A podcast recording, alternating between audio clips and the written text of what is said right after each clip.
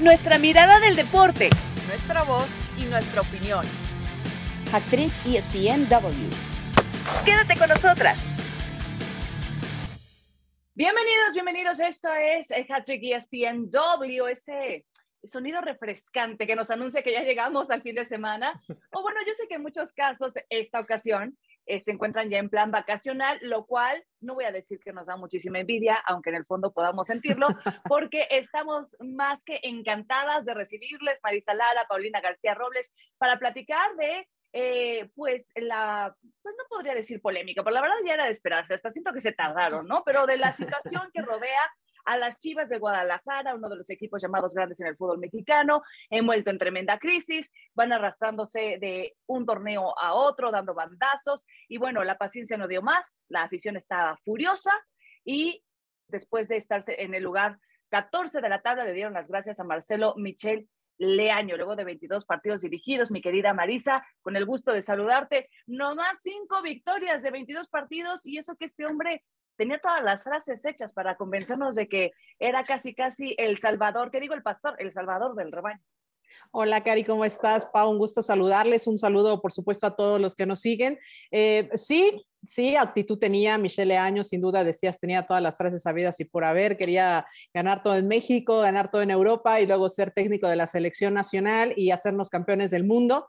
Eh, ojalá viviéramos de las intenciones, ojalá viviéramos de esos buenos pensamientos, porque entonces sí lo seríamos. La realidad es que... Eh, pues bueno, las cosas no le salieron en Chivas, como no le salieron tampoco a Tena, como no le salieron a Bucetich, como no le salieron a Tomás Boy, como no le han salido a los técnicos desde básicamente la partida ahí, eh, pues obviamente de, Almeida. Así que creo que el mal de Chivas es un poco más profundo, Cari. Eh, yo no tengo nada en contra de Michelle, se me hace un tipo súper positivo y que a lo mejor estaba convencido de que podía lograr las cosas y había convencido también a Mauri de que lo podía lograr pero yo creo que el problema de Chivas sigue siendo y estando de fondo. Eh, para mí, eh, Ricardo Peláez tampoco ha hecho bien las cosas y está detrás de esas contrataciones, está detrás de esos procesos.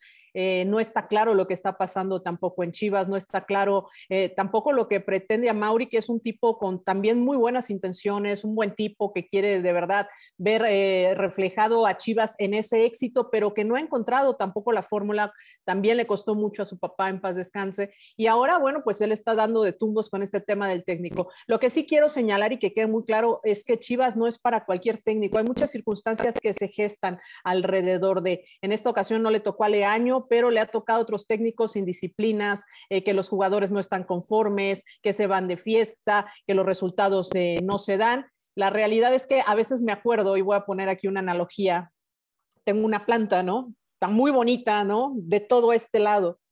Pero de un rinconcito, siempre que planto algo, se pudre y se pudre y se pudre. O sea, de repente creo que es así Chivas. Plantes lo que plantes ahí, no logra dar no crece y está más que demostrado porque no ha podido tener una continuidad en las direcciones técnicas y ya lo intentaron con Bucetich. Pero ahí hablas del problema interno más que están teniendo, no solo de los técnicos, o sea, deberían realmente buscar cuál es la raíz o cuál es lo que no está dejando permitir que crezca esa planta, porque ya está muy raro que grandes entrenadores con mucho potencial como lo es Bucetich, todos los que ya mencionabas que no funcionen, Marisa, porque entonces ya y sí vimos, chance, no lo que habíamos visto anteriormente de que salieran de fiesta, de que bla, bla, bla, estas indisciplinas, pero problemas dentro del plantel, se estaban peleando entre ellos mismos. Sí, sin duda. O sea, creo que sí hay un problema eh, interno. De repente puede ser desde la visión deportiva que no está siendo la adecuada, de repente puede ser que los procesos no terminan de madurar, de repente puede ser la misma elección de un técnico, ¿no? Eh, pero sí siento que ha faltado de repente, pues, eh, como, como ese respeto, ¿no? También voy cuando estuvo, que no le fue tampoco tan bien, pero Bucetich, eh, que de 54 puntos consiguió, digo, de 111 puntos consiguió 54, y por ahí que el que más porcentaje tuvo fue Tena, que tuvo un 50% de efectividad o sea, ya probaste al experimentado, al campeón olímpico, ya probaste al campeón, de la CONCACAF, ya probaste al novato como lo es Leaño, ya probaste a Tomás Boy que tenía ese empuje. Entonces, está faltando algo interno en la elección de este técnico. No ha sido el adecuado. Creo que sí se tardaron a, tu pregunta inicial, Cari. Creo que sí sí se tardaron en hacer ese cambio, sobre todo porque era, un, un eh, era interino un interino que duró ocho meses y un interino que despides en esta jornada con el equipo en la posición número 14, con posibilidades de arañar si se estira mucho ese repechaje. Ah. Otra vez repechaje. O sea, ¿por qué no hacerlo antes y hacerlo bien? ¿Por qué no hubo tiempo de, gestionar un técnico serio que llegara a la cabeza de este equipo de Chivas? ¿Qué pasó todo ese tiempo? O sea, no hubo una visoría para hacer un proceso bien. Si ya te la jugaste con Leaño, termina el torneo, asume las consecuencias, no calificaste, pero entonces para el siguiente torneo haz las cosas bien e inicia un proceso como tiene que ser.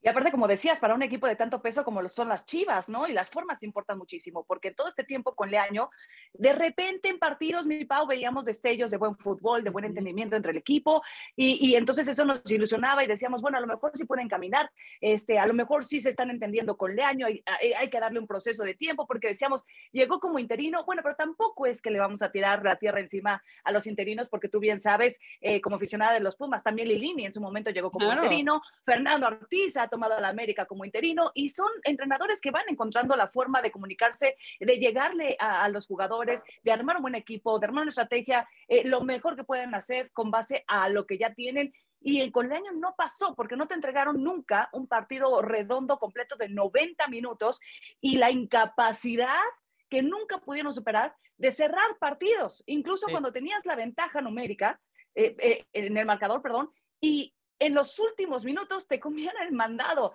Es que de verdad era, era frustrante y entiendo, por supuesto, eh, pues la situación y el sentimiento que hoy tiene toda esa afición rojiblanca, mi Pau. No, y es que, Cari, creo que ahorita con los ejemplos tan claros que dabas, como lo es Lilini, como lo es Ortiz, creo que los jugadores se sienten identificados con esos técnicos, aunque sean interinos, se sienten ya como hasta un proceso que han vivido con ellos desde las fuerzas básicas, desde todo, y ven y creen en sus, en sus jugadores, los han acompañado, muy diferente a como fue toda la situación con Michele Año, que de repente lo pusieron y todo el mundo estaba de, a ver, ¿cómo? Pero si sonaba el Jimmy Lozano, si sonaba otros jugadores. ¿De dónde viene eh, Michele Año a ser ni siquiera el interino, a ratificarlo como ya el técnico oficial del Guadalajara? Entonces creo que nunca tuvo en su poder estas manos del equipo. Puede ser que de la directiva sí, pero el equipo yo no creo que lo viera realmente como su técnico al cual seguir, al cual ahora sí que este eh, pastor que guiara al rebaño, creo que los jugadores como tal nunca lo vieron así. La afición también nunca se sintió identificado por ello y ahora no sabemos incluso si les va a causar más problemas por haber estado insistiendo en algo es como esta relación tóxica que no está funcionando y la afición empezó ya a gritar pues el grito homofóbico, lo de fuera leaño, que incluso les van a traer mucho más consecuencias ya incluso fuera de la cancha, no solo el que no estén funcionando, quién sabe que siquiera si lleguen a repechaje, sino ya, ya, ya estaríamos hablando incluso de un veto del estadio. Entonces, creo que eso fue lo que le faltó a Leaño, esa identificación, no solo con sus jugadores, esa admiración, sino también con el público. Sí, pero pues tendrían que acceder a, perdón, a Mari, a ocho puntos mínimo de los doce que quedan en juego. Y si uno ve el calendario, les toca Cruz Azul, les toca Pumas, les toca, eh, si no mal recuerdo, también Tijuana y Necaxa. Eh, eh, a ver, o sea, tendría que llegar alguien de verdad prácticamente con una varita mágica, basándonos en lo que hemos visto dentro del terreno de juego y considerando también el nivel de los, de los rivales, Mari. No, no es nada fácil ese calendario, pues ya de mañana enfrentando a la máquina, bueno, no demos días porque no sé cuándo nos están escuchando, bueno, pero van a enfrentar a la máquina que tampoco viene, no viene bien, ha venido dando tumbos, ha tenido problemas internos también dentro de la directiva, pero bueno, pues eh, es eh, por ahí viene un poco mejor eh, este técnico interino será el director técnico del Tapatío. Así que, bueno, pues siempre dicen que un cambio puede favorecer, pero sí creo que será muy difícil para Chivas. Después se enfrentará a Tijuana en su casa y recibirá a los Pumas en su casa, que por ahí puede apelar un poco a las estadísticas de que Pumas eh, nada más no le puede sacar los partidos a Chivas en su casa, eh, que pueda apelar poco ahí la estadística. Y bueno, Necaxa también que no viene, no viene bien. No suena tan complicado, creo que sus rivales pueden permitirle esas facilidades, pero volvemos a lo mismo, que bueno, acceso al repechaje, en una de esas te metes y bueno, que serás eliminado en la primera ronda como le pasó el torneo pasado. Creo que eh, la solución tiene que venir de fondo para el equipo de Chivas, necesita una reestructura,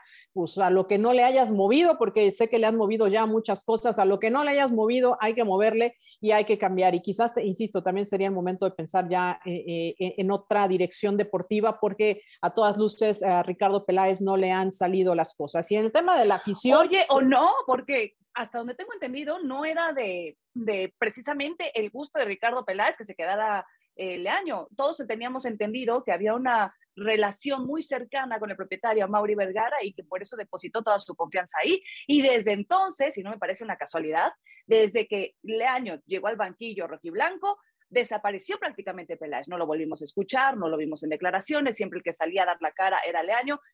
Para mí el mensaje está claro. Yo eh, eh, respeto la decisión que tiene el propietario, porque obviamente es el dueño del equipo, pero no estoy tan convencido. A lo mejor ahora sí Ricardo Peláez puede tomar las riendas como debería de ser en su puesto y traer a alguien de toda su confianza. Por ahí se manejaba incluso la posibilidad de el turco Mohamed, que sabemos que lo está haciendo muy bien en Brasil y que es un tipo que conoce bien la idiosincrasia del mexicano, que ya ha sido campeón, que entiende el sistema de juego que tenemos acá, mi Pau. Eh, no sé cómo, cómo lo ven ustedes, como dentro de una de las posibilidades, porque como decía Marisa al principio, y coincido plenamente con ella, ser entrenador de las Chivas, así como del América en el fútbol mexicano, no es cualquier cosa, es una silla sumamente caliente, se necesita alguien de experiencia, alguien que entienda a la perfección el sistema de competencia y en el caso específico de Chivas, que entienda muy bien al mexicano, que sepa cómo empoderar este, esta clase de jóvenes, Pau. A ver, a mí el candidato ideal se me hace el Jimmy Lozano, creo que ya lo habíamos platicado desde mucho tiempo antes, el cómo hizo que, que, la selección menor llegara hasta donde llegó en unos Juegos Olímpicos, haciendo todo y demostrando lo que hizo, conociendo al mexicano, sabiendo también cómo es el fútbol. Creo que es momento de darle la oportunidad a estos nuevos técnicos que incluso sean mexicanos. Entonces, si pudiera poner mi piedrita, yo esa sería mi primera opción. Claro, también eh, el día de ayer estaba estábamos platicando con Héctor Huerta y él comentaba del Arcamón, de que como todo el mundo ahorita estaba hablando de que podría ser el gran técnico que salvaría no solo al Guadalajara, sino al América, etcétera. Creo que hay varias opciones y incluso ahorita si le preguntas a la afición, ellos siempre van a querer el regreso de, de Ah, ya, superémoslo. Ah, es algo yo también que lo veo completamente imposible, sobre todo por el cómo a Mauri no quedaron las cosas bien con, con él. Eh, parece que fue un tema de que se apoderó por completo del, del, equipo y eso ya no quieren que pase. Entonces, de mi, mi, mi forma de pensar, de mi gusto, de quien creo que lo haría bien, sería el Jimmy Lozano sabes que me gusta mucho tu opción, yo, yo la aplaudo, la verdad, porque además ya ha tenido experiencia, conoce a varios de estos nuevos jugadores, porque los tuvo dentro de eh, eh, la selección eh, menor, entonces yo creo que el Jimmy Lozano podría ser una gran posibilidad, yo ya había puesto sobre la mesa, se me ocurría el turco Mohamed, si es que Ricardo Peláez permaneciera también en su puesto como director deportivo, ¿a ti quién te gustaría como técnico ideal del rebaño, Marisa? Híjole, e, es una pregunta bien difícil. Eh, recuerdo mucho las palabras cuando tuve la oportunidad de entrevistar a varios de los eh, exjugadores de ese llamado campeonísimo que lo ganaron todo, eh, pues obviamente, pues ahí a finales de los 60, ¿no? parte todavía de los 70. Eh, y decían, para las Chivas necesitas un técnico de aquí. Ellos hablaban mucho justo de un técnico que conociera un poco la mentalidad de los jugadores, eh, que, conociera justo el entorno que rodeaba el equipo, lo que representaba ser de Chivas, lo que representaba eh, pues vestir esa playera. Entonces, sí creo que el conocimiento, porque por ahí se manejaban también nombres de, técnicos extranjeros que venían de fuera que no conocen al equipo, eh, sí creo que el conocimiento del plantel y de lo que hay dentro puede funcionar, ¿no? Y, debe de, funcionar, ¿no? Si algo tuvo Matías Almeida en su momento fue compenetrarse con esos jugadores, compenetrarse con lo que era Chivas, meterse en toda la estructura, meterse en todas las partes que debía de ser y logró así la confianza de los jugadores, logró empujarlos y logró crear una unión. Creo que esa unión eh, llevará al equipo otra vez a estar donde tiene que estar, que si bien gana campeonatos cada 10 años y las estadísticas están ahí, sí creo que tiene que ser un técnico que los conozca. La ventaja que sí le veo a Mohamed es que es un técnico que logra hacer eso, es un técnico que logra meterse con los jugadores, logra llegar a ellos y logra tener esa, esa unión. Esa es la ventaja que le veo a Antonio Mohamed. Y después, si me das a escoger, te diría que Matías Almeida, aunque también estoy segura que está cansado, está cansado también de todo lo que vivió internamente y fue echado con una patada y por la puerta de atrás. Eso no se le hace un técnico y yo creo que Matías Almeida lo sabe. Si me preguntas, me gustaría Matías Almeida. Si no, creo que Antonio Mohamed puede tener la capacidad, aunque está dirigiendo también en Argentina muy contento. Así que habría que explorar las posibilidades. El Jimmy Lozano podría ser una buena opción por el tipo de persona que es. Es, es un estudioso y creo que podría ser un buen tipo para poder dirigir dentro de las opciones viables. Bueno, mientras tanto, Ricardo Cadena, el entrenador de Tapatío, será cargo del primer equipo de manera interina. Ya quedan solamente cuatro fechas de la temporada regular, eh, para mí ya que cierren de la manera más decorosa posible y que empiecen de verdad a rearmar la estructura y hacer una mejor planeación para el siguiente torneo. Es lo que todos deseamos para que crezca nuestro fútbol mexicano, que a los equipos más fuertes les vaya bien. Hacemos una pausa en Hattrick ESPNW y ya volvemos con una súper invitada.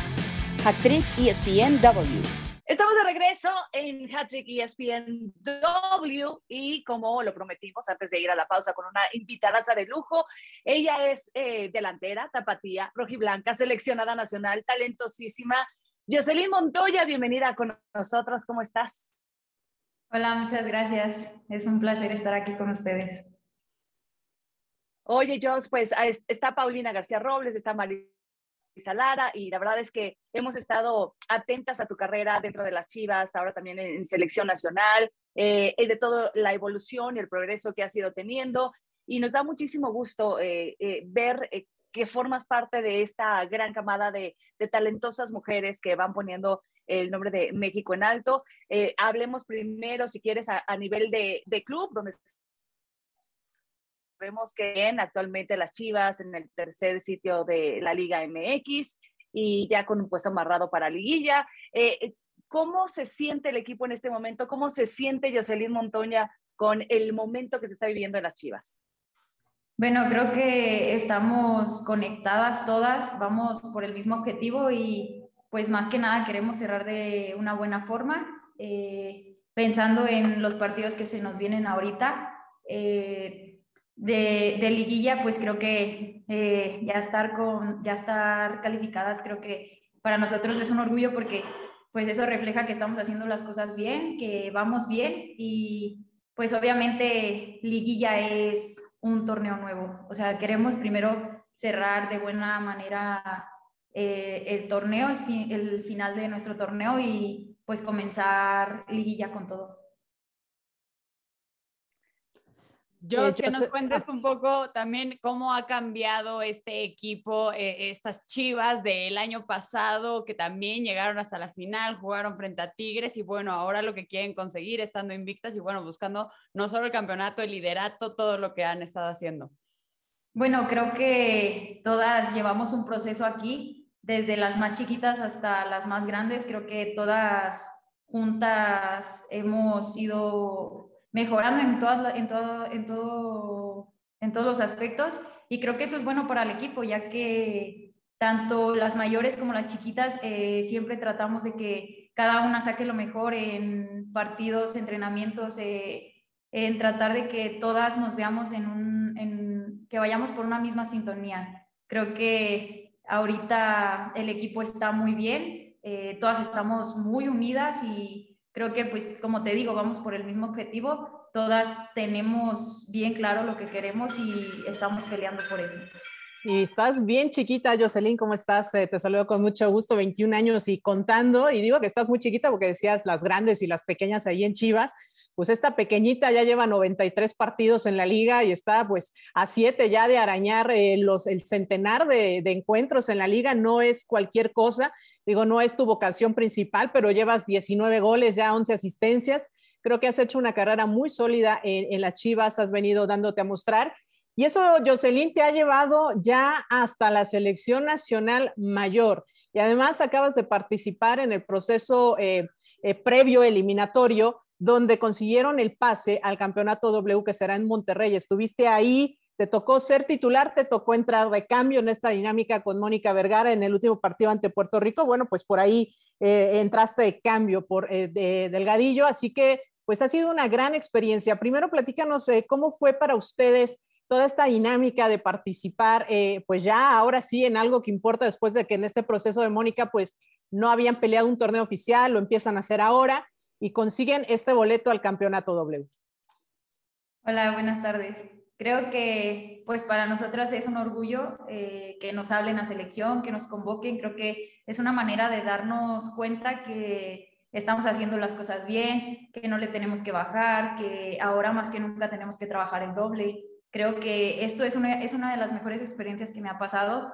Eh, el jugar contra estos equipos, el que Moni nos tenga la confianza de que eh, nos exijan nuestro máximo, pues, o sea, el regresar ahorita a nuestro club es ya estar enfocadas en lo que sigue, eh, en no bajarle, en ahora, ahora sabemos que se vienen partidos más complicados que los que, los que tuvimos. Es un orgullo que, que pues lo, logremos que estemos ya para jugar el premundial. Este, creo que ahora nos toca a nosotras desde acá afuera eh, trabajar más en lo que nos falta, eh, en aprender, en saber escuchar en todo. Creo que para mí es una de las mejores experiencias, eh, la confianza que nos tiene Moni, el poder estar conviviendo con grandes jugadoras, regresar con un conocimiento de cada una de ellas, creo que pues es algo para mí que me motiva y me ocupa en trabajar aún más en lo que me falta. Y sin duda, bueno, te toca, perdón, te toca en esta eliminatoria, bueno, pues estar ahí con la gran Licha Cervantes, que sin duda debe de ser un gran ejemplo, tenerla cerca, tener a Caro Jaramillo, que es otra extraordinaria jugadora también, Cassandra Montero también que tuvo este llamado, eh, y siendo pues este representativo de Chivas dentro de la selección eh, nacional se viene, eh, primero, ¿cómo se siente esta responsabilidad, obviamente, de que sabes que representas a una nación, pero también representas a tu club, ¿no? Este escudo que traes ahora portando. Y, cómo se piensa también de cara a, la una alimentaria que esperemos, por supuesto, estés también presente, pero donde estará Estados Unidos, ¿no? Que son las campeones, eh, las campeonas vigentes del mundo, estará Canadá, las actuales campeonas eh, de los Juegos Olímpicos, donde decías tú, vamos a enfrentar rivales de mayor jerarquía. Bueno, creo que el compromiso está, ¿no? Eh, como nos dijo Moni, eh, ahora se trabaja desde nosotras. Eh, sabemos que no va a ser nada fácil, pero creo que vamos paso a pasito. Creo que desde que comenzó todo este proceso, todas hemos ido en la misma sintonía, vamos por el mismo objetivo y pues qué orgullo no representar a nuestro país. Oye, yo, como ya puntualizaba efectivamente Marisa, eh, algunos, algunas de las características de tu juego, de tu posición, eh, con tus 21 añitos, eh, sabemos que como delantera, desbordando con facilidad por ambas alas, con velocidad, con dribbling, una jugadora desequilibrante. ¿Dónde sientes o hasta ahora has sentido que existe la mayor competencia dentro de tu posición? ¿En las Chivas o se vive con mayor intensidad en selección nacional? Bueno, creo que es en ambos lados, eh, tanto aquí como allá. Creo que es, un, es una manera de, no bajarle, de observar cuáles son tus cualidades y cuáles, en cuáles tienes que ir mejorando. Creo que siempre, siempre debemos aprender de que siempre se, mejora en algo. O sea, creo que pues es en ambos lados, eh, tanto allá en selección como aquí, la competencia es, está a tope. Ah, ahora, yo, yo también te quería preguntar un poco con eso, ya platicando lo que decía Marisa, de que comparte estato con Licha Cervantes, lo de Jaramillo, eh, tú siendo tan chiquita, pero ya teniendo tantas cosas, es decir, estando en el equipo de Guadalajara, que al final siempre va a ser de los más importantes, en el Tri Mayor. Eh, ¿Cómo te visualizas en unos años? ¿Cuáles son los sueños que te gustaría cumplir? O sea, ¿hacia dónde vas? Bueno, creo que uno de mis sueños primeramente es quedar campeona con Chivas. Eh, lo que sigue es poder tener la experiencia de poder jugar un mundial y pues qué más que quedar campeonas, ¿no? Ya después, más adelante, si se me llega a dar la oportunidad de poder emigrar al extranjero o así, creo que sí, con los ojos cerrados diría que sí. Oye, Jocelyn, ¿quiénes, ¿quiénes han sido tus, eh, tus guías, tus ejemplos? Eh, eh, digo, insistimos, eres muy joven, pero pues, ¿qué será hace unos seis, siete años? No sé, ¿quién te, quién te inspiraba? ¿Quién, apenas, ¿no? ¿Quién, ¿Quién, te guiaba en ese camino? ¿Por qué ser futbolista? ¿Por qué, por qué este camino? ¿Y quién ha sido, pues, digamos, esa, esa guía para ti?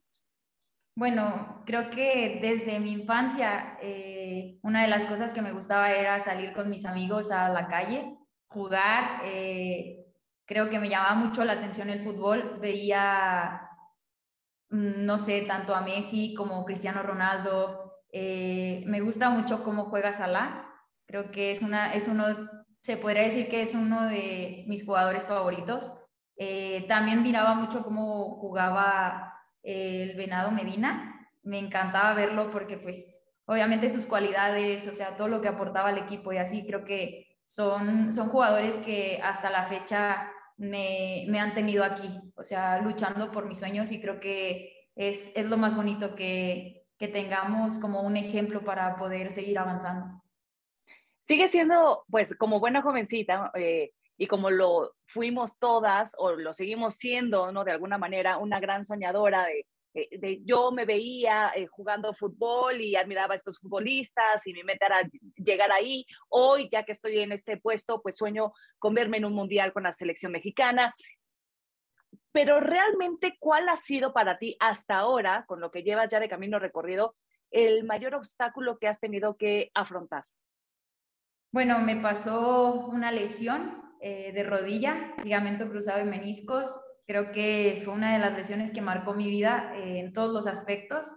Eh, yo me deprimí, ya quería dejar de jugar, yo pensé que era pues como mi, ya, ya no iba a poder jugar. Creo que pues el apoyo de mi familia, de mis compañeras, de todos, o sea, siento que eso fue lo que me mantuvo y me dijo, no, o sea, tienes que rehabilitarte y si no te toca, o sea, o si, o si quedas mal, o si esto, o si lo otro, pero si no lo intento, o sea, te vas a quedar en el, ay, pues, mm, ¿qué hubiera pasado si hubiera hecho esto o así? Entonces, creo que influyeron mucho mi, mis papás, mi familia, las personitas cercanas a mí, creo que no me dejaron que me rindiera y para mí fue uno de los obstáculos que más marcó mi vida, una lesión de rodilla. Y bueno, después de que tuviste que vivir todo este proceso, lo de la lesión, que tus papás te ayudaron, tu gente cercana, llévanos a ese momento en el que lo superaste, entraste en la cancha y ya estabas como profesional de fútbol. ¿Qué pasaba por tu mente en ese momento? Bueno, creo que después de, de que cumplí mi etapa de rehabilitación y recuperación, el que se me diera a debutar con Chivas, creo que era una alegría, un, algo que yo, yo dije, no manches, o sea, todo valió la pena, o sea, todo ha valido la pena. Creo que eh, todos sabemos que tenemos altas y bajas, creo que no me quedé en, en las bajas y pues, o sea, lo más importante fue que pude sobresalir a eso. Y apenas eh, fue en el, 2019, no sé exactamente qué mes, eh, Jocelyn, pero fue apenas, ¿no? El 2019 esa lesión. Sí, fue como en julio, agosto, más o menos. Jocelyn, ahora cómo eh, vemos eh, la tabla, vemos, he visto la evolución de la liga, eh, pues de estos últimos torneos. Y, y, se ve ya una mayor paridad de competencia, vemos ya más de dos clubes, digamos, peleando en esa cima, ¿no? Y ahí está presente el equipo de Chivas. Se ha mantenido presente después de que llegaron a la final en ese 2017. Bueno, pues se han mantenido presentes en esos primeros cinco lugares. Hoy en día que, eh, bueno, pues evidentemente Monterrey está defendiendo su corona con todo, eh, pero que vemos a un Tigres que quizás eh, no ha sido tan arrollador como el torneo pasado, que vemos a un Pachuca que ya despertó con Charlín Corral, e insisto, un América que viene haciendo bien las cosas también. ¿Cómo se ve la competencia ahí arriba para poder salir campeonas. Estamos ya entrando en esta recta final, ya lo decía Cari, clasificado el equipo de Chivas. ¿Cómo se ve esa pelea para el campeonato? Bueno, creo que ahorita, eh, como va creciendo la liga, eh, va creciendo también la competencia. Creo que es una de las cosas que ha generado la liga y pues está bien porque pues vamos de menos a más, la liga va de menos a más y pues obviamente todos los equipos queremos estar arriba, queremos clasificar a una liguilla, queremos, queremos quedar campeonas, para eso se trabajan, se hace una pretemporada, porque pues, o sea, o sea, los objetivos de todos los equipos es quedar campeonas. Creo que ahorita nosotras estamos metidas, enfocadas en cerrar bien nuestra, nuestra, nuestra última parte y comenzar la liguilla con todo. Creo que nos queremos ver campeonas, eh, lo estamos trabajando y creo que pues sin duda cada una de mis compañeras y yo incluso creo que estamos enfocadas a lo que queremos y por lo que vamos. Sabemos que no es Justamente, oye, Jos, y justamente, eh, como ya lo mencionaba Marisa, que pasan los torneos y Chivas siempre se encuentra como uno de los equipos protagonistas, candidatos, eh, eh, entregando buenos resultados. Decía Marisa, hace un año apenas este, estuvieron en la final contra, contra Tigres, pero Chivas siempre da pelea. ¿Les afecta a ustedes o en algún momento se habla, se comenta este luz y sombra que se vive con el equipo varonil? Bueno, creo que pues somos como lo dices, eh, equipo varonil y femenil, creo que nosotras estamos enfocadas en nuestro torneo, tanto ellos como en el suyo, creo que eh, nosotras estamos enfocadas en hacer las cosas bien, en mantener y pues demostrar que así como ellos, nosotras también podemos. Creo que el representar a Chivas es, es una, es un, es un, como un respeto, disciplina, todo, o sea, creo que en base a todo, eh, Mm, más que nada, nosotras nos enfocamos más en, en hacer las cosas bien, en, en, dar lo mejor siempre dentro de la cancha y pues darles eh, que por medio de nuestro fútbol la gente esté contenta o feliz. Pero les genera algún tipo de presión saber que ustedes son las que han estado sacando la casta, las que eh, les llevan esa alegría a la afición rojiblanca ante los malos resultados que han tenido los, los, los hombres? Bueno, creo que no, no es presión, más bien es, eh, como te digo, nosotras nos vemos y nos visualizamos en un campeonato, creo que para eso tenemos que pensar en nosotras. Yo, y ahorita que platicaba también un poco, Marisa, de cómo, eh, pues bueno, ya no solo vemos a dos equipos que están peleando por el campeonato, ya cada vez son más, es decir, llegaron las extranjeras, también como que todo, toda la liga se ha ido, pues ha ido creciendo, ¿no? En estos cinco años que ya va a cumplir en, el verano, pero preguntarte a ti, ¿qué otros cambios, aparte de los internos en la cancha, como la competencia alta en la tabla, has visto que han crecido durante estos años? Pues ya están los medios, bueno, Marisa es de las voces oficiales de la Liga MX femenil, pero tú qué has notado que ha cambiado, no sé si con la afición, ¿qué, qué has visto que ha crecido? Bueno, creo que ha crecido muchísimo el apoyo hacia nosotras en tanto televisoras y como personas. Creo que ya hay más gente en los estadios, ya nos apoyan un poquito más, ya nos conocen un poquito más. Creo que también dentro, dentro de, de los clubes ha crecido eh, el apoyo de comidas, la casa club, o sea, algunos salarios han mejorado. Creo que pues todo tiene un, ha tenido un avance muy bueno. Para el tiempo que lleva la liga, creo que son pasos muy importantes para nosotras. No, no sé si en dos años, tres años, eh, la competencia sé que va a estar más peleada y eso es bueno porque pues eh, cuando hay más competencia siento que la liga va a crecer más. Eh, ya casi para cerrar, eh, Jocelyn, sí tenía razón, cinco años, eh, pero son cinco años de avance donde además te ha tocado ver parte de ese crecimiento, ¿no? Transmisión ya de los partidos prácticamente de todos, ¿no? Lo cual es, habla muy bien, ¿no?